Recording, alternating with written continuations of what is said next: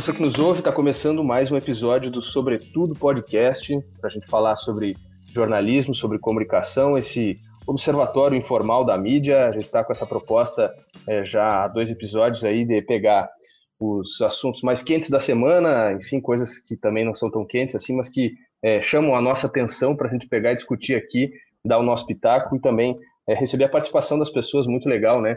A gente está recebendo o feedback aí dos episódios anteriores e assim seguimos, sem mais delongas, apresentar e também dar um boa tarde, boa, bom dia, boa noite, boa madrugada para os demais integrantes desse podcast. Amanda Lima, diretamente da periferia de Lisboa, Portugal. Como é que está, Amanda? Olá, tudo bem, pessoal? Agradecemos a audiência. Estamos muito contentes pelo feedback das pessoas com os dois primeiros episódios do nosso podcast, sobretudo. Tá certo. Diogo de Souza, também dos Arrabaldes de Florianópolis, Santa Catarina. Tudo bem, Diogo? Beleza, turma? Tudo bem? Muito legal mais uma vez aí estarmos um, sei lá, acho que eu já perdi as contas do, dos nossos episódios. Talvez a nossa audiência tão fiel nos ajude e nos norteie nesse momento aí.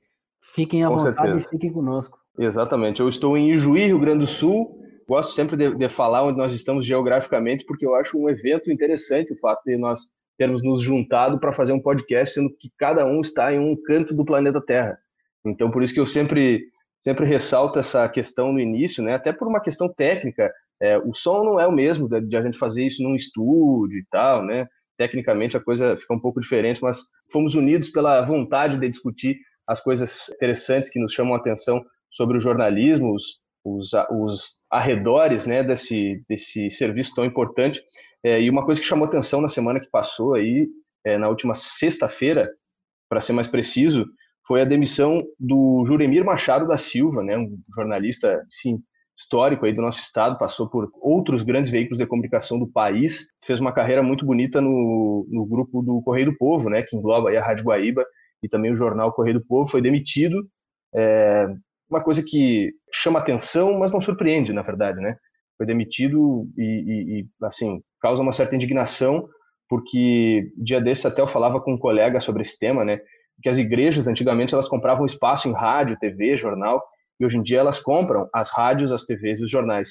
Né? O fenômeno da, da massificação das igrejas que trouxe esse efeito colateral e que, de alguma forma, tem influência nessa demissão do Juremir, o Juremir, tu pode não concordar com ele, pode, pode achar que ele é um jornalista de esquerda, pode achar que ele é um jornalista de direita, ou excessivamente de centro, ou em cima do muro, mas o fato é que ele é um, um jornalista muito classudo, um cara que tem conteúdo, tem estofo.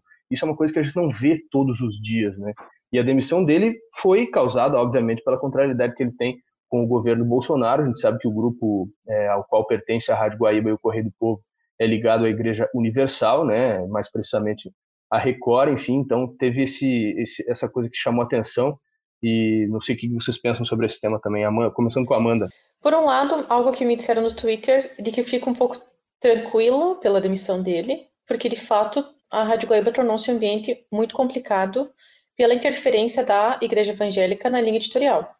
Então, não é a primeira vez que, de certa forma, existe autocensura, é algo que eu já falei aqui, autocensura dentro do próprio veículo é uma das piores censuras que existem, e ele já passou por um episódio de deixar a apresentação de um dos programas com Mendelski, porque o entrevistado, Bolsonaro, é, se recusava a que ele fizesse perguntas, o que isso não é certo. Agora, é preocupante o fato de a igreja ter esse total controle sobre aquilo que é dito, sobre aquilo que é feito no jornalismo, quem entrevista, quem não entrevista e como é conduzido isso.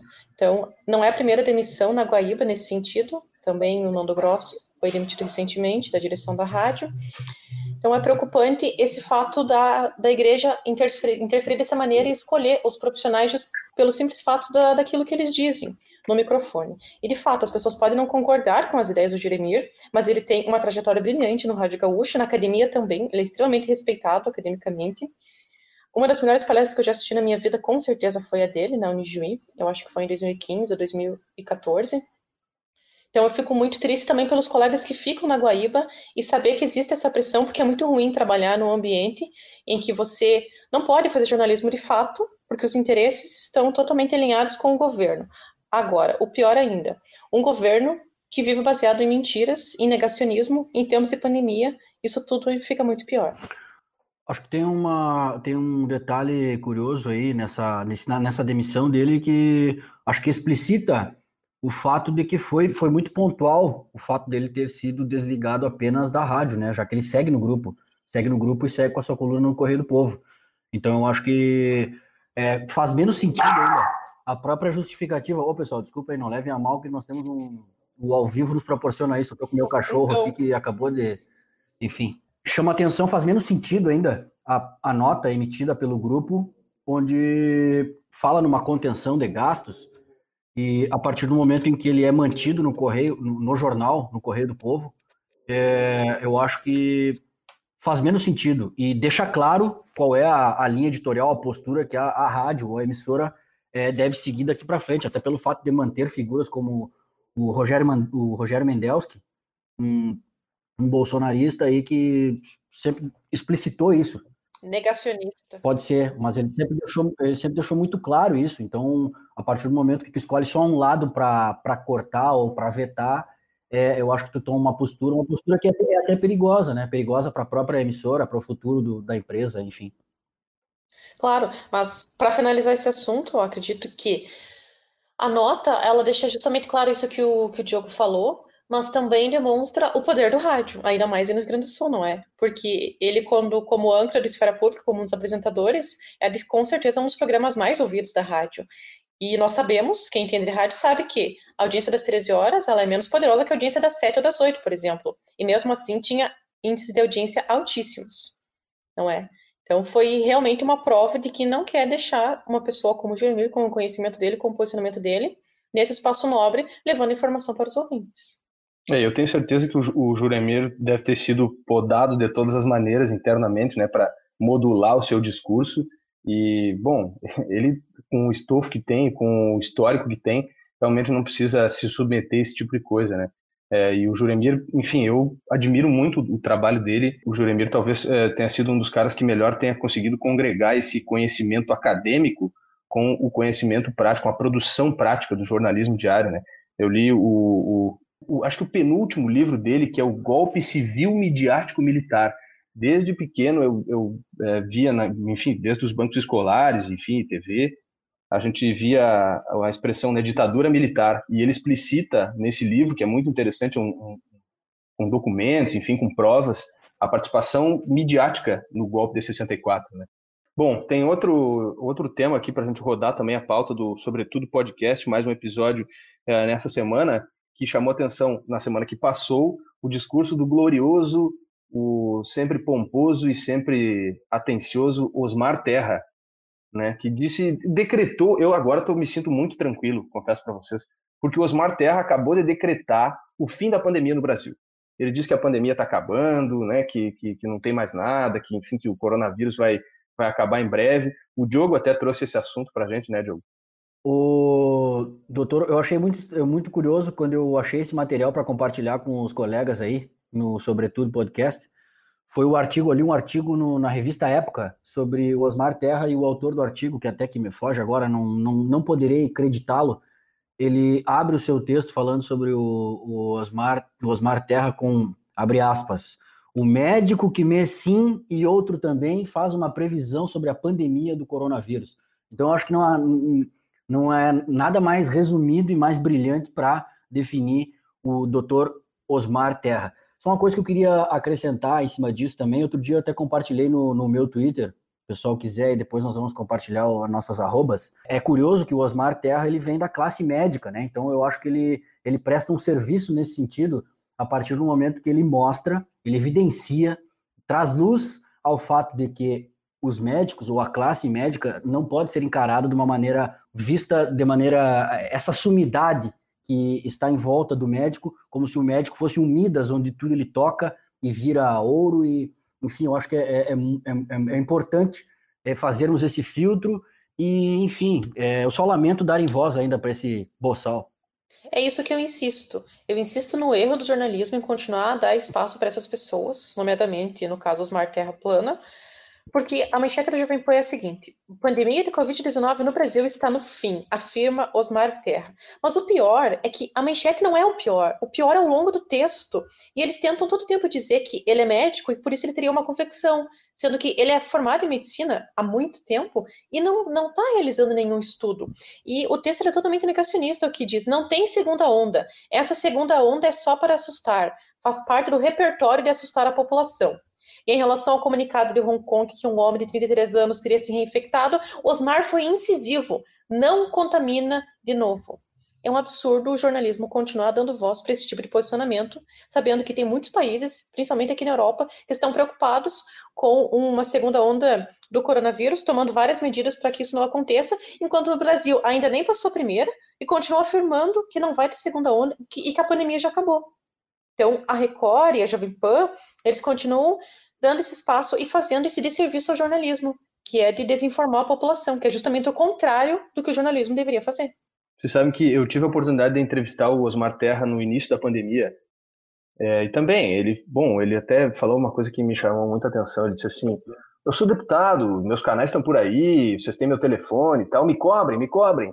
A pandemia vai matar no máximo de duas a três mil pessoas no Brasil. Isso aí é, é um alarde desnecessário e tudo mais. E o curioso dessa entrevista até que, ele, que, eu, que, eu, que eu tive a oportunidade de fazer com ele foi a partir de um contato da assessoria do Osmar Terra, que pediu um espaço para que ele pudesse falar sobre a pandemia. Ele pediu para todas as rádios aí do É, não, mas o que eu ia dizer é exatamente isso.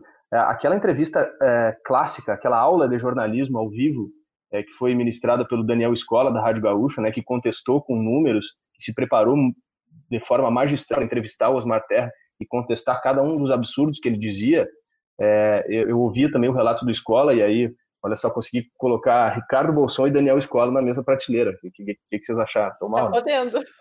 É, ele contava que também aconteceu exatamente dessa forma. A assessoria publicou, a assessoria procurou a Rádio Gaúcha para tentar uma para tentar uma entrevista e tal. E aí o escola relatando, né, que não, a gente entrevista o deputado, mas só se for da seguinte forma, nós vamos contestá-lo, a gente não vai ouvir ele passivamente né? Porque realmente é um absurdo, assim. E a gente falava sobre o Juremir Machado antes, né? Sobre a demissão dele e tal, da, da Rádio Guaíba. E um outro é, lado positivo dessa questão das demissões foi o desligamento do quadro de colunistas da, da Gaúcha, aí, da, do, na verdade da Zero Hora, né? Que foi o desligamento do Rodrigo Constantino na, na última semana, é, que é um cara assim.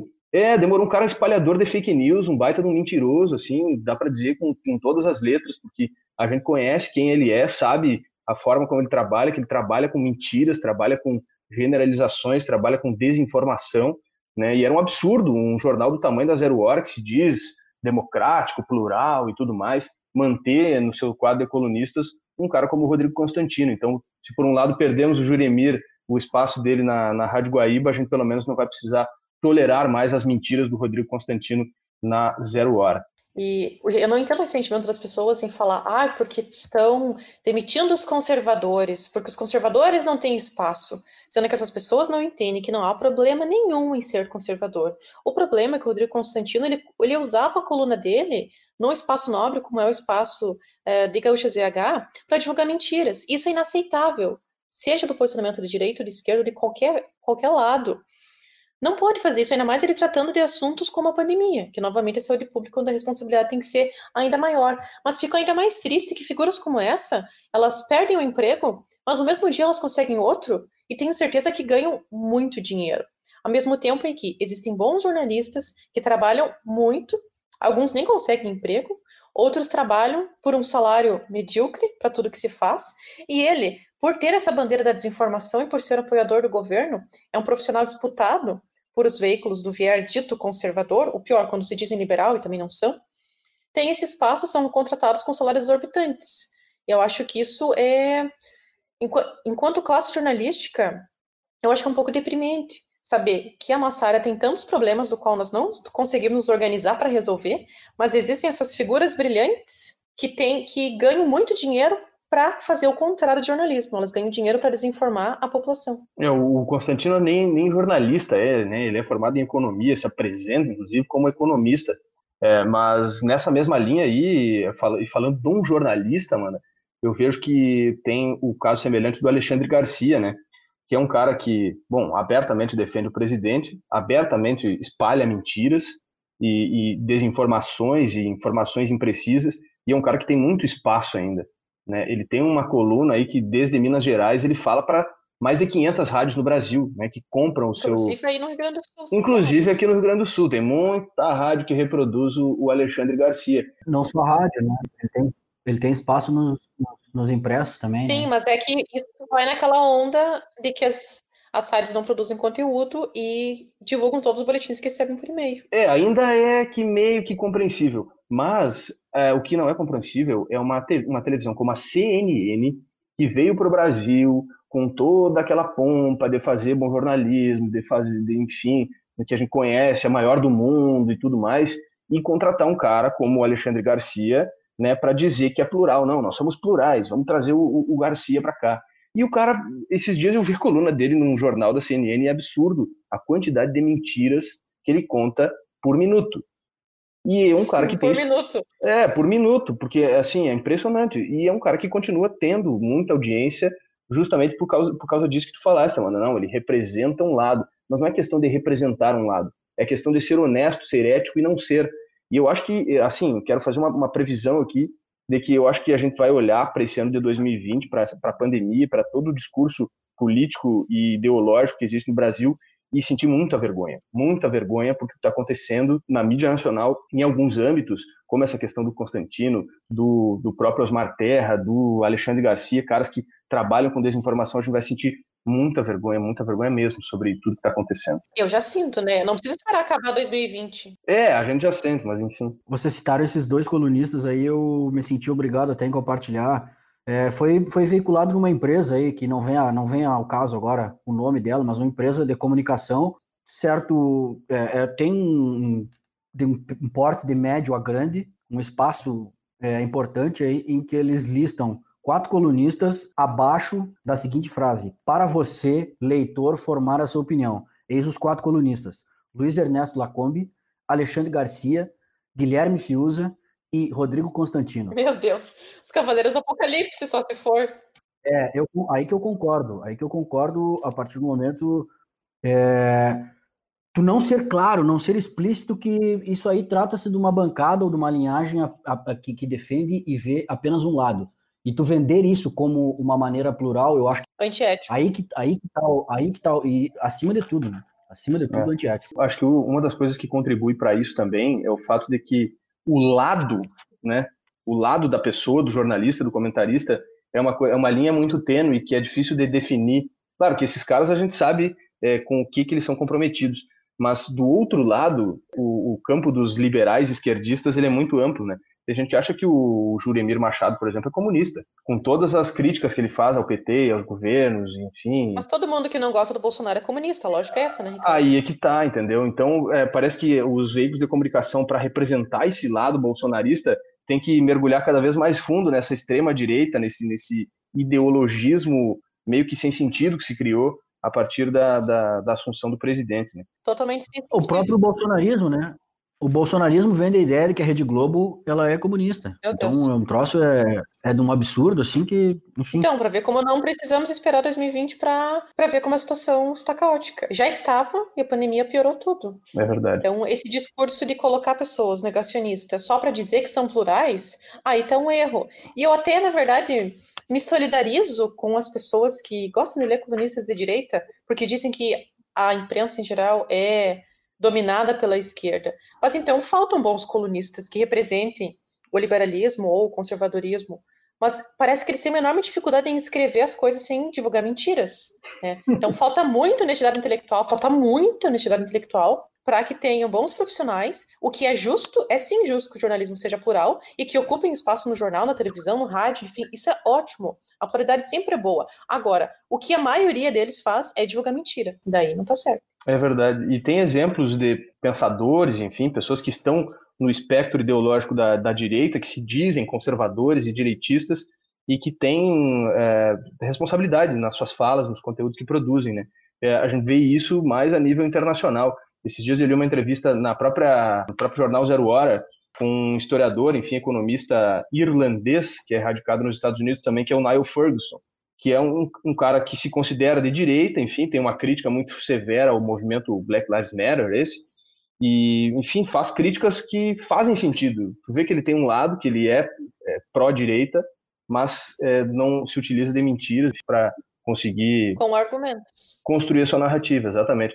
Bom, o podcast não é sobre o Bolsonaro, né, mas a gente inevitavelmente vai falar dele quando fala de mentira, quando fala de desinformação, é, já surge o gancho para gente falar do presidente. Na semana passada a gente gravou um episódio, é, dois dias, acho que dois dias antes daquele episódio do, do Vou Encher Tua Boca de Porrada, né? Que ele disse para um, um jornalista do jornal o Globo lá, que perguntou, fez a famigerada pergunta: presidente, os 89 mil reais que Fabrício Queiroz depositou na conta da primeira-dama Michele.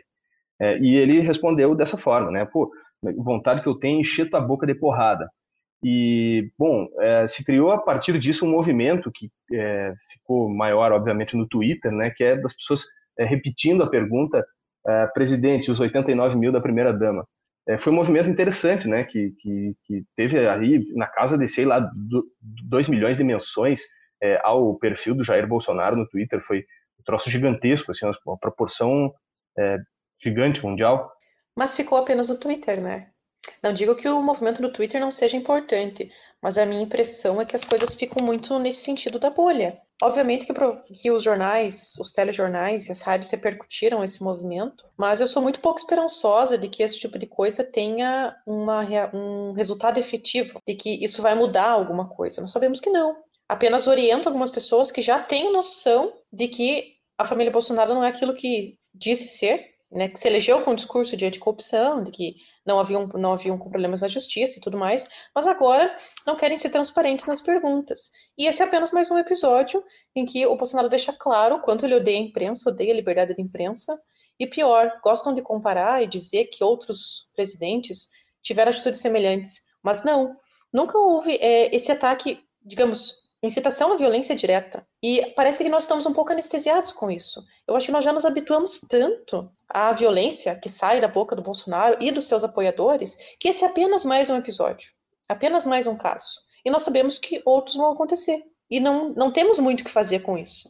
O, quando tu fala que esse episódio aí serviu para mostrar, para evidenciar assim, esse ódio do Bolsonaro com a imprensa, eu acho que também serviu para mostrar, ainda que isso aí estivesse bem claro, né? Mas como ele é burro, porque Cara, é, foi incrível como a reação dele e, e, o próprio movimento que se criou em cima é, ficou bem evidente, é o fato de que a reação dele foi tão desproporcional e que ele deu um. acabou indiretamente dando luz a esse questionamento, que é evidente, né, que é pertinente, mas são questionamentos que já vêm, acho que desde o momento em que ele, ele mesmo assumiu, ele tem vários vários pontos obscuros assim na sua trajetória política e são que são pontos que volta e meia é, aparecem na mídia, mas elas não ganham é, todo esse esse clamor aí, esse clamor que a, que a Amanda que a Amanda lista. E aí a partir do momento que ele tem uma reação, uma reação tão contrária, tão desconexa com o, o fato, eu acho que ele acaba jogando contra si mesmo, que é o fato de, de fato, cadê esses,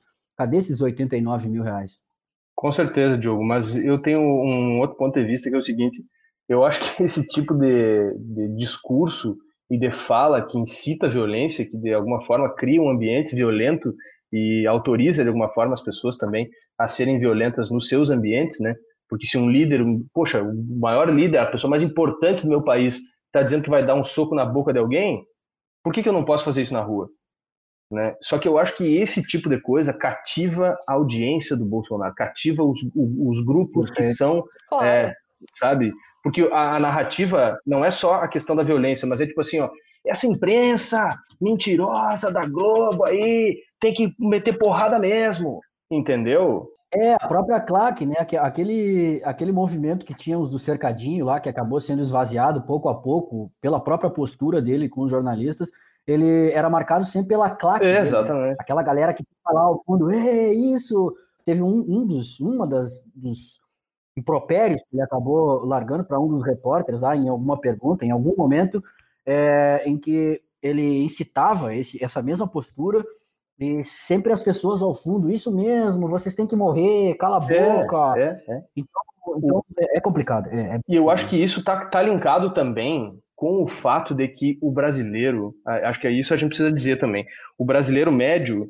o brasileiro aquele que não acompanha tanto as notícias, que não está tão por dentro, enfim, que não é tão politizado, digamos assim, não gosto dessa expressão, mas enfim, uh, não está realmente interessado com corrupção, né? Vamos combinar uma coisa, que o, o que a gente viu é, recentemente foi uma, uma, esse movimento anticorrupção que culminou aí com o impeachment da Dilma Rousseff, com a saída do PT, com a, perda de espaço do PT no cenário político é, brasileiro, está muito ligado a uma questão que foi patrocinada por veículos de comunicação e, e, também surgiu de um projeto muito bem desenhado pelos integrantes do Poder Judiciário, aquela turma de Curitiba lá, que com o passar dos anos a gente começou a ver quem eram efetivamente essas pessoas que estavam basicamente interessadas no poder, em dinheiro, nessas coisas mundanas de sempre. Óbvio que não é um crime estar é, tá interessado em dinheiro e poder, mas para quem se apresentava com tamanho virtuosismo, é, os paladinos da moral e da ética, é no mínimo uma falta de caráter, né? E eu estou falando de figuras como o Sérgio Moro, né, que já se apresenta aí como futuro candidato à presidência, o senhor Deltan Dallagnol, também do Ministério Público, que é, naquela estava envolvido naquela questão lá de que ele queria um fundo de 2 bilhões de reais que foi é, destinado aí pela, pelo, pelas empresas é, que pagaram multas né, dentro da Operação Lava Jato. Enfim, estava tava de olho nesse, nesse dinheiro também para administrar, fazer ali a gestão, anticorrupção, não sei o quê. Então, acho que o, o brasileiro médio está interessado, mas não está muito interessado nessa questão da corrupção. Eu penso que não é nem a questão de estar interessado ou não. No caso dos apoiadores, fiéis do Bolsonaro, eles não se importam se ele é corrupto ou não. O importante é seguir até o fim com essa bandeira. Não importa o custo disso, não importa o discurso que tenha se arcar. Então, arca-se com o discurso de que não é corrupto, e há provas de que são corruptos e são. Arca-se com o discurso da violência todos e apoiar todos os absurdos. Porque o que, o que falta ao brasileiro, então, é apoiar uma pessoa, mas reconhecer quando ela tem, quando tem posicionamentos que não são adequados. No caso do Bolsonaro, penso que é um pouco difícil apoiá-lo e concordar com tudo que ele diz, né? Porque é, é praticamente impossível. Mas faltam as pessoas também, e eu vejo isso do outro lado, inclusive do lado da esquerda, que é, por gostar de um, de um político, de um candidato, de uma figura pública, aceitar tudo aquilo que ela diz. Ir contra, é, ir é, em favor de todas aquelas ideias. Sendo que é perfeitamente possível, dentro de uma democracia, gostar e admirar uma pessoa e discordar de um em outro posicionamento. Agora, os bolsominions levam isso muito a sério de nunca discordar e de fingir que não existem os problemas que existem, simplesmente para ir até o fim na defesa dessa bandeira. Só para comentar mais uma coisa que eu havia esquecido aqui no episódio do Constantino, que eu tenho o péssimo hábito, que no Facebook era muito pior, que é olhar os comentários. E eu fui olhar os comentários do post dele no Twitter dele falando a respeito de ter saído, ter sido é, desligado, essa palavra que eu detesto, é, da, da Zero Hora.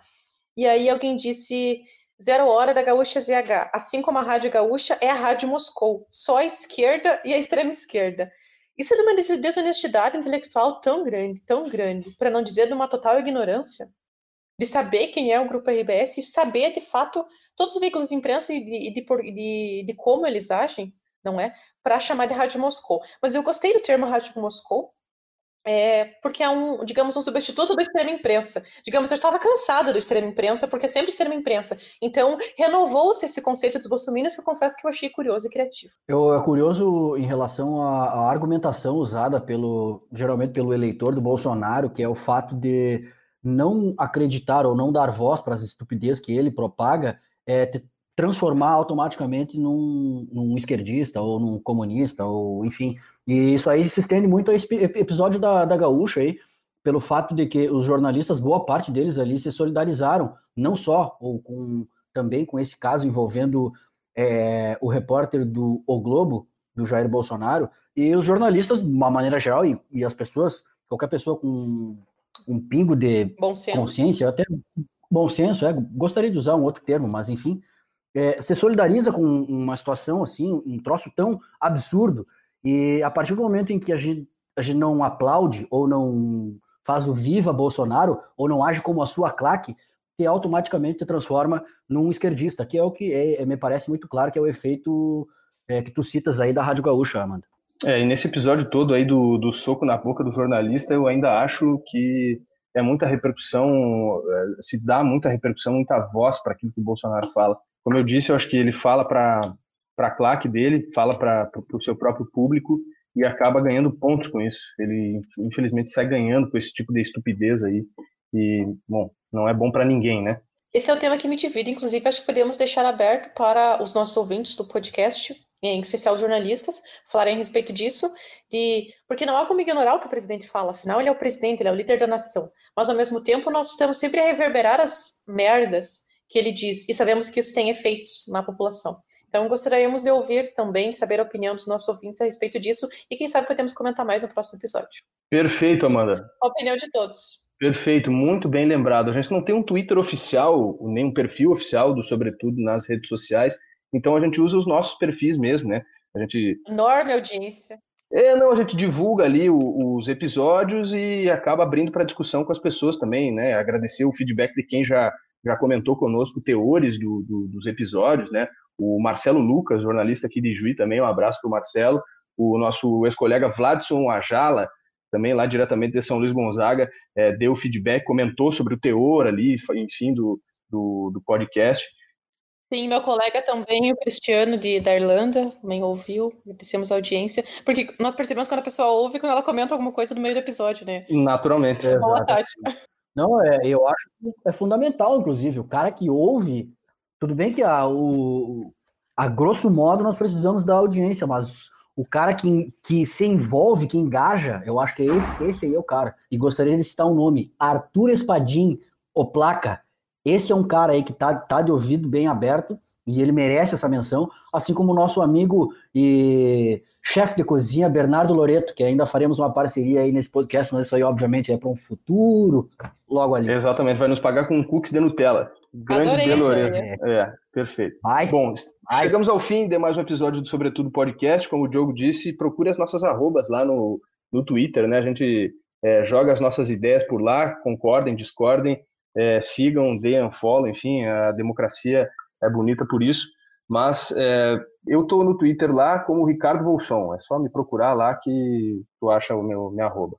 A tua arrobinha. Diogo de Souzar, com R mudo, sou eu. E digo mais, se você que está escutando não tem Twitter, não usa o Twitter, ou não tem o costume de olhar o Twitter, eu lamento, mas você está perdendo um, um, ótimo meio de se informar. Cria um Twitter agora mesmo, no caso. Quem quiser me seguir, underline Lima Amanda. E agradecemos a audiência de todos. Até a próxima semana.